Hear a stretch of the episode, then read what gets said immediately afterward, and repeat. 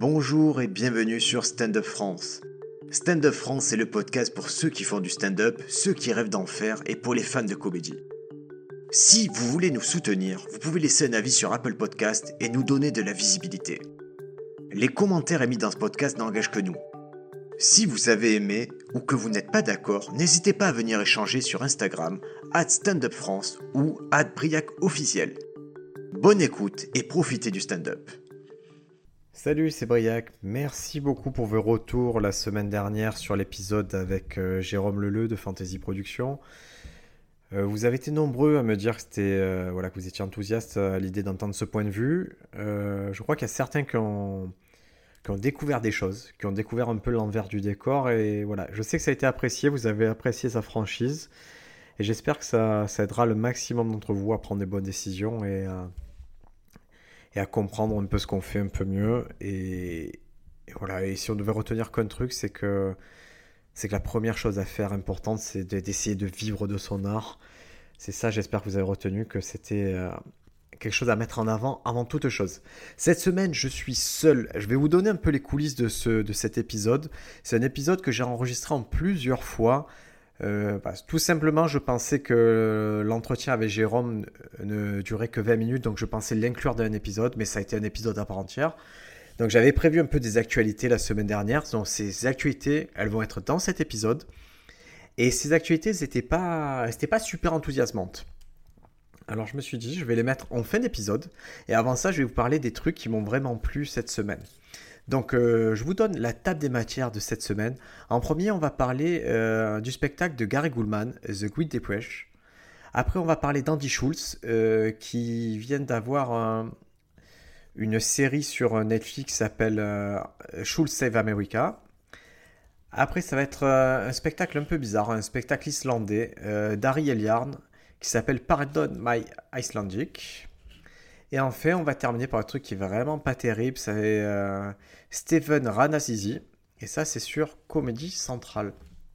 Donc, allez, premier truc dont je veux vous parler. Et, faites attention si à un moment ça vous semble bizarre, en particulier quand je parlerai de Pardon My Icelandic et, Steve Ranasisi, c'est que, comme je vous le dis, ça a été enregistré de désordre. Donc, j'ai déjà, au moment où je vous parle là, j'ai déjà enregistré ces passages sur euh, Pardon My Icelandic et Steve Ranasisi. Donc, peut-être qu'il y a un truc ou deux qui vous qui temporellement vous seront bizarres, mais je pense que ça devrait aller. Parce que je ne réécouterai pas le podcast pour voir si tout correspond. Allez, Gary Goulman, Gary Goulman, The Great Depression. Euh, alors je je sais pas pourquoi je t'ai passé à côté de ça. C'est sur OCS, vous le trouvez sur OCS, l'affiche est sympathique, elle est colorée. Et je je sais pas, quand j'ai vu l'affiche, je crois que jusqu'à présent, je me disais qui c'est ce ringard? Et j'avais pas envie de lui donner une chance, je sais pas ce qui m'empêchait d'y aller. Et récemment, euh, j'ai vu un passage de Gary Goulman chez euh, Conan O'Brien et il était vraiment dans ce que j'aime. C'était un passage où il expliquait euh, comment on a inventé le nom des États aux États-Unis, en tout cas la, le comment dire l'abréviation du nom des États, Alaska, Alabama et choses comme ça. Et c'était très très fin, très intéressant. Et peut-être parce que j'ai vu cet extrait que quand je l'ai vu sur OCS, je me suis dit ah mais je l'ai pas vu c'est intéressant. Donc là, je me suis lancé dans le truc et. Et vraiment, vraiment, il y a un truc que je, m'aperçois quand je regarde le stand-up, c'est qu'en fait, les trucs moyens, vous le voyez de suite, et les trucs trop cool, ça, ça résonne à un autre endroit en vous. Et Gary Goulman, c'est un truc qui directement, ça résonnait très fort en moi, très vite. Le, donc le special commence par... c'est, il est marqué euh, deux ans auparavant, et c'est Gary Goulman qui va dans une petite scène je crois, à Boston. Et, les premières choses qu'il dit, c'est qu'il vient d'être. qui, sort d'hospitalisation. Il a été hospitalisé trois semaines dans un hôpital psychiatrique. Et, des gens se disent waouh, c'est bizarre, le, comme point de départ. Et après, le spectacle qui s'appelle euh, The Great Depression, c'est une façon de dire la Grande Dépression. C'était. Ça alterne entre des moments de spectacle et des moments intimes où on voit Gary Goulman avec sa compagne, Gary Goulman avec sa mère. Et ça marche tellement bien ce procédé. Et je trouve ça c'est tout à l'honneur d'HBO de... Je trouve qu'ils sont plus dans le concept que Netflix. Ils sortent 100 fois moins de special, mais je trouve que les, globalement, le niveau des special est meilleur sur HBO, c'est tout. Donc, il faut savoir que derrière ce special, il y a Joe D'Apato. Pareil, ça c'est un gage de qualité. Hein. Je... trouve que HBO, ils se battent tous entre eux. Il y a Joe D'Apato qui va faire un truc, après il y a il y a Bob Burnham qui va réaliser des trucs. Et je trouve ça intéressant quand c'est des vraiment des mecs très forts, très arty qui viennent apporter un truc au stand-up. Et là, ce côté à la fois spectacle et à la fois coulisses intimes, ça permet de mieux comprendre le propos en général. le propos en général, je vais vous le rapporter, c'est Gary Goulman qui explique qu'il ben, y a deux ans, il a fait euh, une grosse dépression et qu'il avait toute sa vie, il a jonglé avec la dépression, il a combattu la dépression, mais que là, ça a atteint un niveau où où il s'est senti sombré au point où il fallait qu'il soit hospitalisé. C'est-à-dire qu'il pouvait plus voir le bon côté de la vie, il voyait que, que, vraiment le, le, côté qui, l'entraînait vers le fond. Et il a une blague qui est tellement. qui est assez fine sur ça. Il dit euh, les gens, quand on leur parle de dépression, que, quand je leur dis je prends des antidépresseurs, ils me disent mais ça ne dérange pas les, les effets secondaires? Il dit ouais, mais l'effet secondaire de la dépression, c'est la mort. Et donc vraiment, je rends pas justice à la blague, mais elle est tellement bien ficelé dans son spectacle. Et je sais, je sais pas, il y, a des gens comme ça. Moi, dès que je l'ai vu, j'ai trouvé sympathique, j'ai trouvé touchant. Et, et ce qu'il raconte, c'est que lui, il a toujours été un tendre, euh, quelqu'un de doux. Et en fait, il raconte, mais ça se voit. Il y a quelque chose chez lui de très. C'est touchant, voilà. Il y a quelque chose de très sensible chez lui, que c'était un sensible qui a été petit. Et moi, ça a marché chez moi, ça a marché. Les passages où il est avec sa mère, je trouvais ça très drôle aussi un passage en particulier qui est, assez révélateur. Il est avec sa maman et sa mère lui dit Mais non, pour moi, il n'a jamais fait dépression. Regardez, c'est un enfant souriant, heureux. Et au même moment, Gary Goulman, il sort un livre et dit Ça, c'est un livre que j'ai écrit quand j'étais en CE1. C'est l'histoire d'un arbre. Tous les autres arbres euh, de la forêt se moquent de lui. Alors il est tout seul, il pleure. Et, il fait, mais ça, c'est si tu as un minimum de connaissances psychologiques, tu vois que c'est un appel à l'aide. Et c'est vrai, c'est vrai que vu sous ce prisme-là, ben maintenant il a 50 piges, Gary Goulman. Mais quand tu te dis, si lui, en CE1, il écrit ça. Cette histoire, elle, était. C'était assez annonciateur.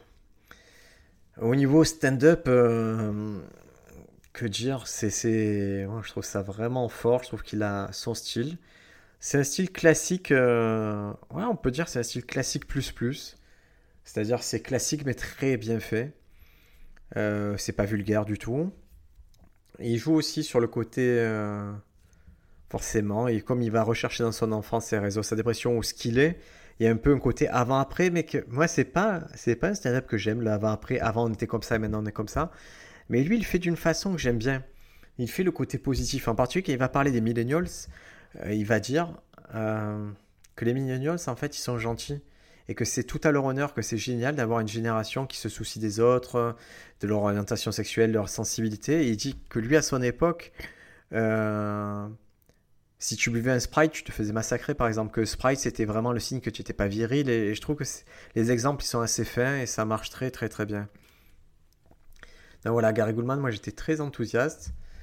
Euh, ça m'a plu. Maintenant, je vais vous donner un peu des éléments parce que Gary Goulman, justement, je me posais la question avec quelques, quelques potes du stand-up.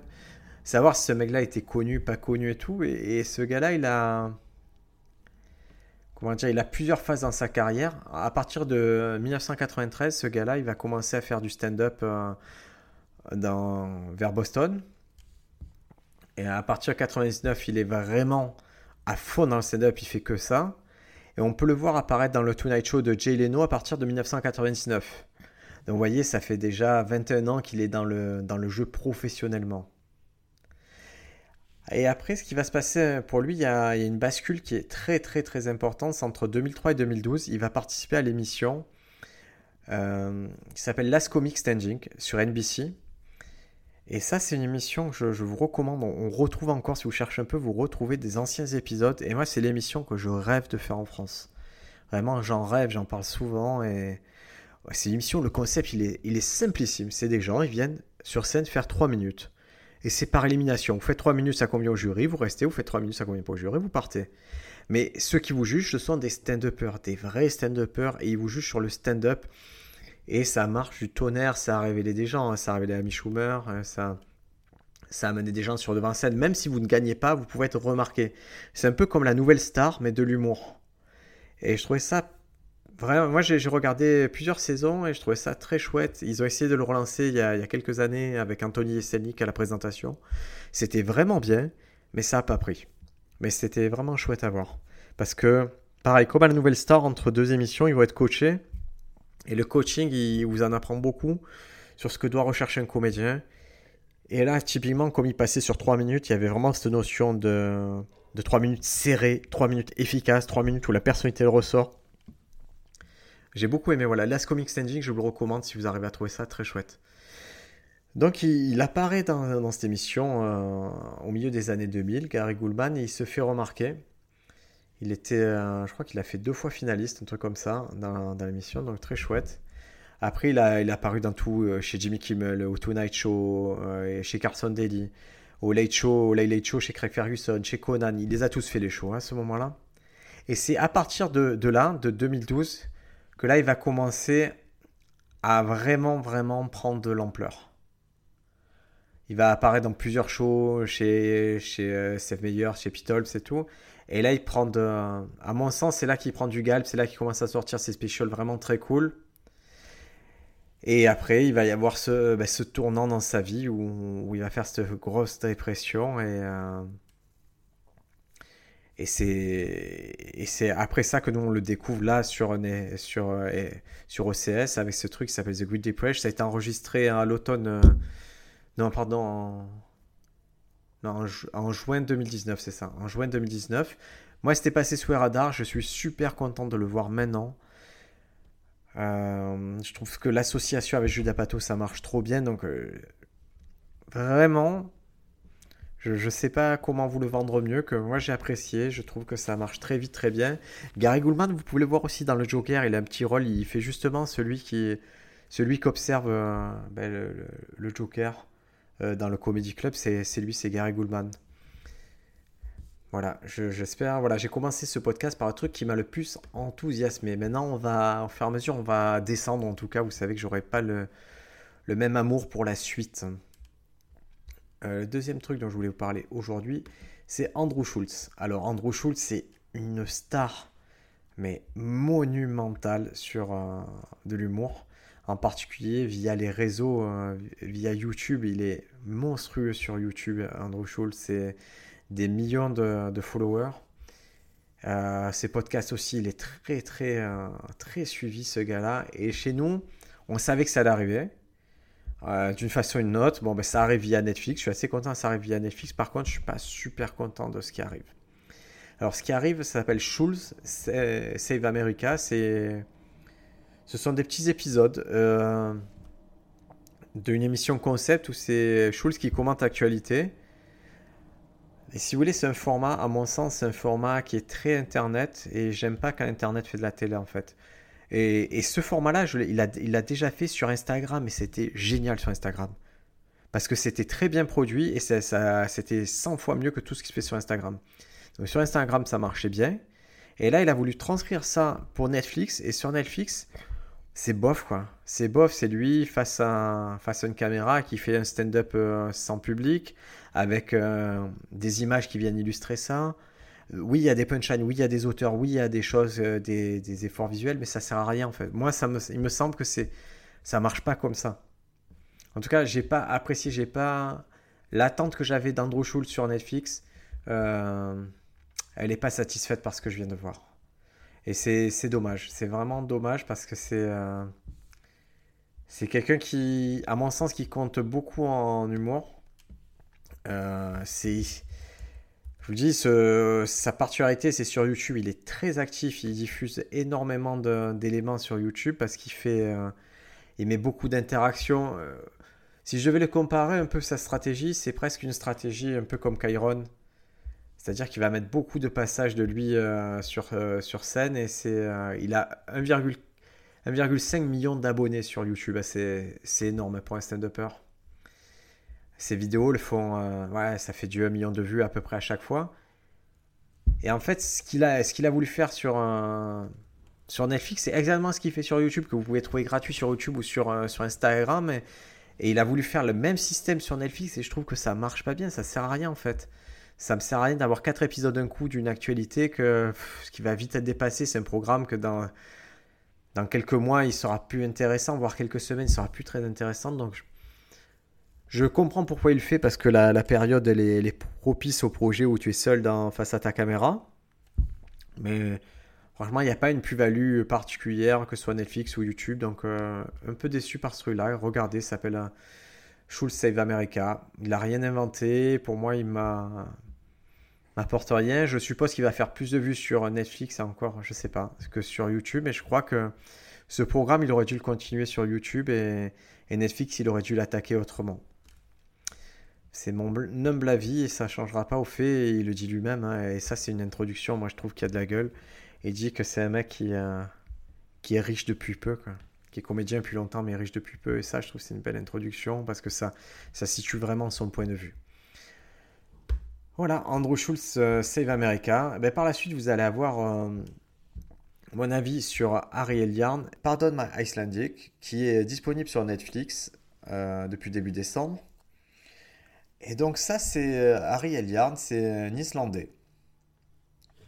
Et c'est donc c'est, je pense, le premier spectacle islandais disponible sur Netflix. Alors je sais pas s'il y a un grand comment dire, s'il y a vraiment beaucoup, beaucoup de, de, stand-up en Islande, en tout cas, lui, il est sorti du lot puisqu'il a la chance d'avoir une, une sortie internationale sur Netflix. Concrètement, à mon sens, c'est un grand événement. Hein. Euh, c'est énorme que, que, ce petit pays arrive à sortir un special qui soit sur Netflix. Comment je l'explique?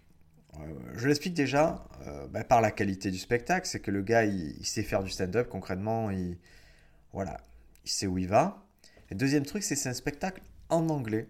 C'est-à-dire que je, suppose que quand il tourne en Islande, il doit faire 9 spectacles sur 10 en islandais et un spectacle sur 10 en anglais.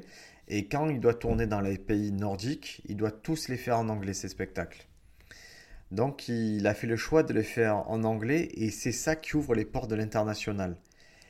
Et je pense qu'à l'avenir, si euh, des Français ont l'occasion de, sortir un spectacle sur Netflix, s'ils ont cette possibilité, je crois que s'ils veulent s'ouvrir à l'international et, être vus au maximum, je pense qu'il faudra vraiment envisager euh, de le faire en anglais, le special.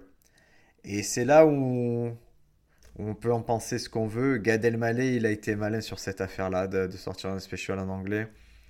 Parce que c'est vraiment ça qui fait que, vous allez être vu aux États-Unis, que vous allez être vu dans le reste du monde. Moi, je crois très peu euh, aux Français sous-titrés en anglais pour les pays anglo-saxons. Je ne pense pas que ce soit consommé comme ça. À part pour euh, vraiment pour une niche, la même niche qui va regarder Humoristes du Monde, comme nous on a regardé des gens qui parlaient euh, espagnol, qui parlent anglais. Mais je pense que culturellement, c'est pas c'est pas ce qui est le plus le plus diffusé. Donc voilà, on verra. Je pense que ça va arriver dans les 10-20 prochaines années qu'il y ait des Français qui sortent des, des en anglais. Euh, ça a l'air long, hein, 10-20 années, mais à l'échelle d'un art, c'est pas grand chose. Hein. Il faut. Euh, moi, ça me va très bien si c'est que dans 10 ans qu'il y a un autre Français qui sort un spectacle en anglais. Pour que ce soit possible, il faut qu'il y ait un circuit où il puisse répéter son spectacle en anglais, où il puisse jouer, tester son spectacle en anglais. ce spectacle n'existe pas en France. Donc pour qu'un Français joue un spectacle en anglais, je pense qu'il va devoir aller plutôt au Canada, faire des dates à la fois euh, sur la partie francophone, euh, la partie anglophone, aller à New York. Donc ça va mettre un moment avant d'avoir un Français qui arrive à faire tout ça, mais j'ai bon espoir. Donc Harry Yarn, il sort ce spectacle, Pardon My Icelandic.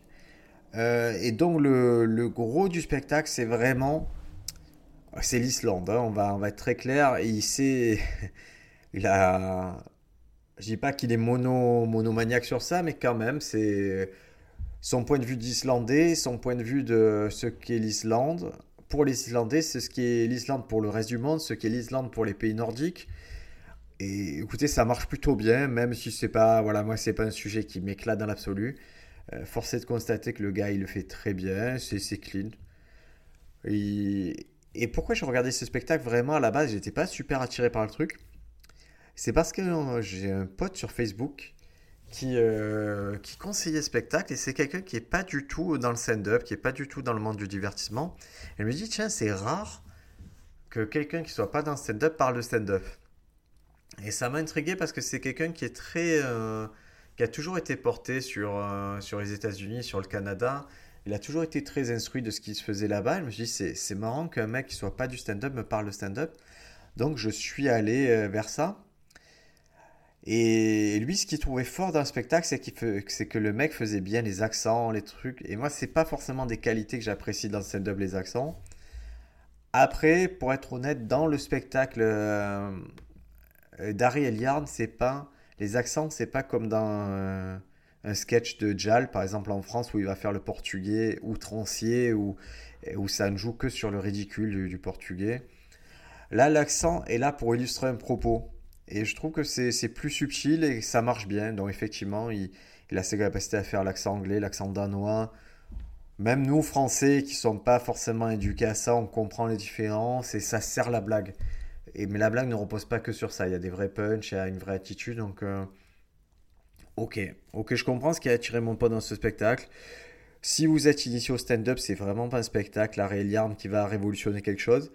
Par contre, vous ne pouvez moi, je, suis forcé de reconnaître que c'est clean, c'est bien fait, le mec, il est sympathique, il se fout pas de la gueule des spectateurs. Euh, c'est pas une parodie de stand-up, c'est un vrai stand-up, c'est... Euh, pas comme des fois, il m'arrivait de voir des stand-up indiens où je comprenais rien, mais culturellement en fait. C'est-à-dire, je passais à côté de la moitié des vannes. Euh, et là, là, vraiment, c'est compréhensible, le mec c'est accessible à l'international, l'accent, lui son accent il est très clean, donc vous comprenez tout si, si vous êtes bilingue, il n'y a pas de... Il n'y a pas un frein à la compréhension. Et c'est réjouissant en fait. Moi je trouve ça très réjouissant d'avoir un mec, un Islandais qui arrive à sortir un spécial sur Netflix. Donc il a été enregistré il y a trois ans le, spectacle. Hein.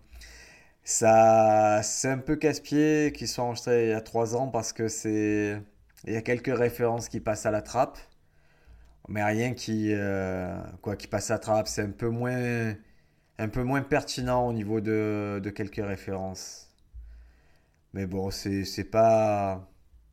Moi, je, je, dis ça se regarde. Regardez 10 minutes, honnêtement, ça se, ça se vaut, quoi. Ça, se, ça vaut le coup de regarder ça. Et ça fait partie des grandes qualités Netflix et proposer des shows à l'international, des choses qu'on n'attendait pas. À Yard, vous seriez jamais tombé dessus. Il serait jamais arrivé sur une chaîne comme Comedy Central, à mon sens. Donc. Euh, voilà, ça c'est vraiment la grande qualité Netflix. Deuxième truc dont je vais vous parler, c'est euh, Jeff Dunham. Jeff Dunham, c'est un marionnettiste. Euh, nous en France, on connaît que Jeff Panaclock et, juste avant Jeff Panaclock, il y a eu Tataillé, mais on n'a que cette. Euh, en ventriloquie marionnette, on n'a que ça comme référence. Et là, Jeff Dunham, lui, c'est vraiment une grosse star, grosse, grosse star mondiale.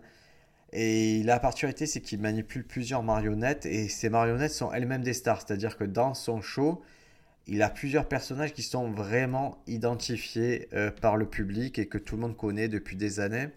Il y a plusieurs spectacles qui sont disponibles sur euh, Netflix de Jeff Dunham.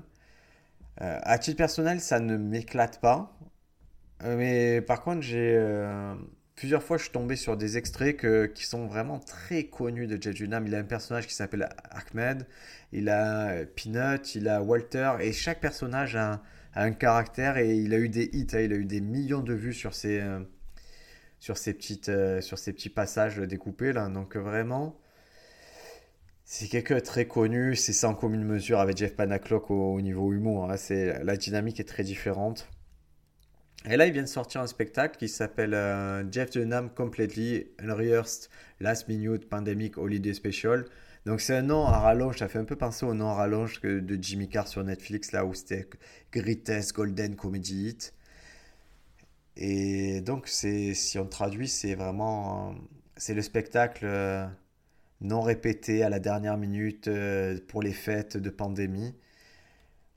Et donc c'est sorti sur la chaîne Comédie Centrale, mais vraiment la chaîne télé. Donc il y a, y a pas, c'est pas disponible sur leur euh, sur leur YouTube, sur le YouTube euh, Comédie Spatiale Stand Up, Comédie Centrale Stand Up, pardon. Mais il y a des extraits et les extraits sont assez assez cool en fait. Les extraits, je vous, je vous recommande de voir ce truc-là, euh, ces petits extraits.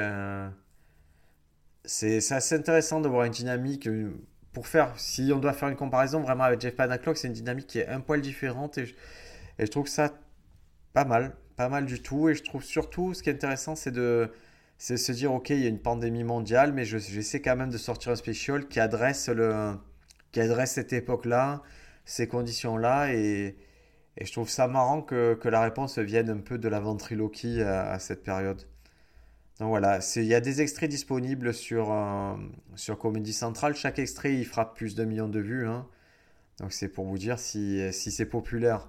Et c'est euh, vraiment du fait de Jeff Dunham, hein, parce que les autres extraits sur Comedy Central, ils plafonnent des fois 8000 vues, 20 000 vues. Des fois, il y en a qui frappent des 100 000, mais c'est pas pas le cas tout le monde. Par contre, dès que Jeff Dunham, ils mettent un truc de Jeff Dunham, boum, ça frappe 500 000 vues, 1 million de vues, facile. Et donc, suis un peu remonté, le fil de Comedy Central pour trouver des specials. Parce qu'ils diffusent régulièrement des specials. Attention, un special Comedy Central, ça peut être 20 minutes des fois. Il y a des. Il y a par exemple Emily Blotny qui a sorti un full special de 20 minutes 55. Ça, c'est un, peu, un peu bizarre. Je pense que c'est des demi-heures qui sont remontées en 20 minutes et où ils gardent que 20 minutes du special et ils appellent ça special. Alors je suis remonté un peu plus loin, je suis remonté vers un spectacle d'un gars qui s'appelle euh, Steve Ranazizi. Et c'est un spectacle euh, qui a été enregistré en novembre 2013, quoi, qui a été diffusé la première fois en novembre 2013. Et il me dit, tiens, c'est bizarre ce choix de, de Comédie Centrale de diffuser des, vieux specials. Et déjà, je trouve que c'est pas super pertinent de faire ça c'est un peu stupide. Et, mais force est de constater qu'on a une période où de toute façon les specials ne s'enregistrent plus. Donc c'est vraiment. C'est vrai qu'ils vont chercher leur bas de catalogue. Mais aller chercher Steve Ranas ici, je trouve c'est un choix très très très très bizarre. Parce que je vais vous parler du gars et. Et même si à l'échelle du stand-up, de l'histoire stand-up, c'est pas très important ce que je vais vous raconter, mais au côté anecdotique, euh, je trouve ça marrant. Steve ici. Donc, euh, au moment où, ce truc est diffusé, là en 2013, il, marche bien. Ce gars-là, il marche bien et il est connu parce qu'il a une série télé et surtout, c'est un gars qui, qui, a survécu en septembre. C'est-à-dire que le 11 septembre, il, il explique, je vais vous lire un peu ce qu'il dit à propos du 11 septembre. Il explique, il dit Je travaillais au 54e étage dans la deuxième tour. J'étais là et soudain la première tour a été frappée et on a été comme projeté partout dans la pièce. Je me suis dit Je vais aller voir ce qui se passe. Alors je suis descendu par les escaliers, j'ai marché dehors et j'ai vu le chaos. Environ 5 ou 6 minutes après, il y a eu le bang. Et lui, donc, il travaillait, il dit qu'il travaillait pour la société Merrill Lynch, qui avait ses bureaux dans les tours jumelles et que sa petite amie d'époque aurait succombé à l'attentat. Donc, ça, c'est en, en 2009, il raconte cette histoire. Et donc, il est connu pour avoir survécu au septembre. Donc, en 2013, il sort ce special. Et euh, en 2015, il y a des euh, journalistes euh, du New York Times qui, trouvent son histoire un peu bizarre, à Steve Ranazizi, et qui enquêtent et en fait s'aperçoivent que c'est faux, que c'est totalement faux, qu'il a inventé cette histoire de 11 septembre et qui est pour s'attirer la sympathie du public. Et ce qui fait penser un peu à l'histoire de de Smolier, Justine Smollier, dont, parle euh, Dave Chappelle dans son special, que c'était ce gars qui avait, qui avait raconté s'être fait agresser par des, des manifestants pro-Trump, une agression raciste qui n'avait pas eu lieu en fait. Euh, Justine Smollier. Et, et, là, c'est un peu la même chose, c'est-à-dire c'est pas la première fois aux États-Unis que des comédiens inventent des choses pour, euh, ben, pour, pour communiquer. Et là, Steve Ranasisi, il a quand même inventé le truc le plus, euh, hardcore qu'on puisse faire. Je pense qu'il n'y a, pas plus euh, antipatriotique que, cette histoire d'inventer, d'avoir été dans le 11 septembre. Après, culturellement, il faut savoir que c'est quelque chose qui a été assez, assez répandu aux États-Unis, cette histoire de 11 septembre. Il y, a, il y, a, carrément des gens qui ont profité du 11 septembre pour disparaître. C'est-à-dire, ils ont dit, ils sont dit, ok, il se passe ce truc-là à New York. Euh, ben, si je disparais à ce moment-là, personne ne me retrouvera, c'est-à-dire mes créanciers ne me retrouveront pas. Et donc ils ont profité soit pour changer d'État, soit pour changer carrément aller au Canada. Donc ça, c'est un phénomène culturel qui a vraiment existé. Mais à cette... je trouve que culturellement, euh, au niveau d'entertainment, je ne suis pas sûr qu'il y ait beaucoup d'exemples de mecs qui aient dit avoir été dans le présent le 11 septembre alors qu'ils n'y étaient pas. Donc lui, s'est fait démasquer. Et donc, il est persona non grata. Hein, vraiment, je pense que sa carrière, elle est un peu flinguée depuis. Et je trouve ça encore plus étrange donc que Comedy Central il diffuse le spectacle de ce mec, sachant qu'au moment où il enregistre le special, lui il soutient en 2013 qu'il a été qu'il a survécu euh, en septembre. Il diffuse le special en 2020 quand c'est quoi qu'il n'y a aucune pertinence à le diffuser. Et il suffit de voir les, commentaires des gens. Hein. Une personne sur deux, c'est un commentaire sur ça. Hein. Donc c'est euh, c'est vraiment c'est bizarre de faire ce choix-là. Je comprends pas comment on peut diffuser un spectacle d'un mec qui a menti sur ça. Je trouve c'est la plus mauvaise pub que tu puisses faire pour un. Je trouve que c'est il n'y a, pas plus mauvaise pub qu'on puisse faire pour ce truc-là, pour euh, pour Comédie Centrale, que diffuser un spectacle d'un mec qui est pris dans la tourmente comme ça. C'est de la même façon que ben, diffuser le spectacle de Louis C.K. en ce moment, c'est pas le truc le plus malin que tu puisses faire. Je trouve ça c'est un peu dommage, je trouve. Je, comprends pas comment, comment on peut diffuser ça. En plus, ça n'a rien de. Comment dire Ça n'a rien de pertinent. Il y a plein. Là, dans les commentaires, il y a plein de gens qui, voient des, des, passages qui ont été plus ou moins empruntés à d'autres personnes. Ça a 7 ans, c'est vieux de 7 ans. Ça, je vois pas pourquoi une chaîne comme Centrale diffuse ce special. C'est stupide en fait. C'est juste un choix de rédactionnel idiot. Euh, idiot parce que c'est plus d'actualité, idiot parce que le spectacle est pas ouf, idiot parce que le gars il, est quand même pris d'un scandale énorme. Ouais, c'est quand même énorme ce qu'il a fait d'inventer ce truc-là, d'être trop. Et ce qui est encore plus ironique, c'est qu'il commence sa première blague sur une blague d'avion. Alors c'est ironique à deux, à deux titres. Hein. C'est bon. Euh, déjà avion en septembre, c'est vraiment un paradoxe. Et surtout les blagues d'avion, mais c'est des blagues les plus débiles du stand-up américain. Je déteste ces blagues-là. Il y en a dans trop de, spectacles et je vois que c'est un élément culturel. Euh, l'avion, c'est vraiment quelque chose qui est plus consommé aux États-Unis qu'en Europe euh, par, les. Voilà, ça se prend un peu plus facilement là-bas, on va dire, les liaisons internes. Mais putain, ces blagues-là, elles me saoulent dans les specials et je trouve ça très symptomatique de mauvais special. Ça commence par une blague d'avion. Voilà, donc euh, Steve Ranas ici, euh, oui, ça existe. Ça dure 41 minutes sur. Euh, ça s'appelle Manchild, c'est sur Comedy Central Stand-Up. vous pouvez activer les sous-titres anglais, hein, ils sont bien faits en général sur Comedy Central. je vous recommande pas forcément de le voir, mais c'était plus un choix, c'était plus pour vous parler du choix politique en gros de diffuser ça, qui me semble intéressant et surtout malvenu. Là, en plus, ce qui est drôle, c'est que j'ai la comparaison de Jimmy Carr. Jimmy Carr qui, euh, qui cette année, il avait, il a diffusé beaucoup sur YouTube ses specials. Il a diffusé par exemple un special de 2013 qui s'appelle euh, Logging and Joking, qui dure 1h30, mais c'est 1h30 de blague et je trouve ça pertinent pour Jimmy Carr de sortir sur son propre compte un spectacle d'une heure 30 euh, qui a fait 12 millions de vues. Là, je comprends le choix parce que c'est son matos, c'est son truc à lui, il y a des bonnes blagues et tout. Et là, comment Comedy Central ils peuvent sortir un spectacle de mec qui est pris d'un scandale comme Steve ici, un spectacle de 2013, euh, il n'y a rien qui colle. Il n'y a rien qui va dans cette affaire-là. Et autant Jeff Dunham, je trouve le timing de fou.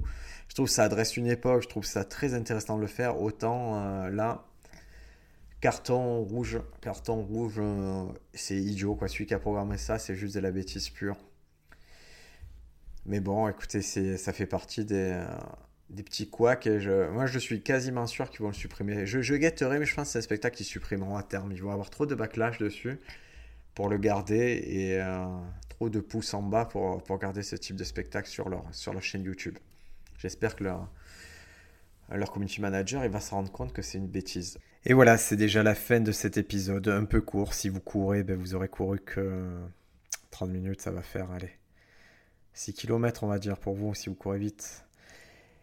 C'est... Euh, vous voyez bien que des fois je suis très enthousiaste sur des trucs, des fois je le suis moins, je me gêne pas de le dire. C'est une conversation que j'ai avec moi-même faire ce podcast, ça me permet de bien formuler euh, dans mon esprit ce qui me plaît, ce qui me plaît pas dans, les différents projets de stand-up.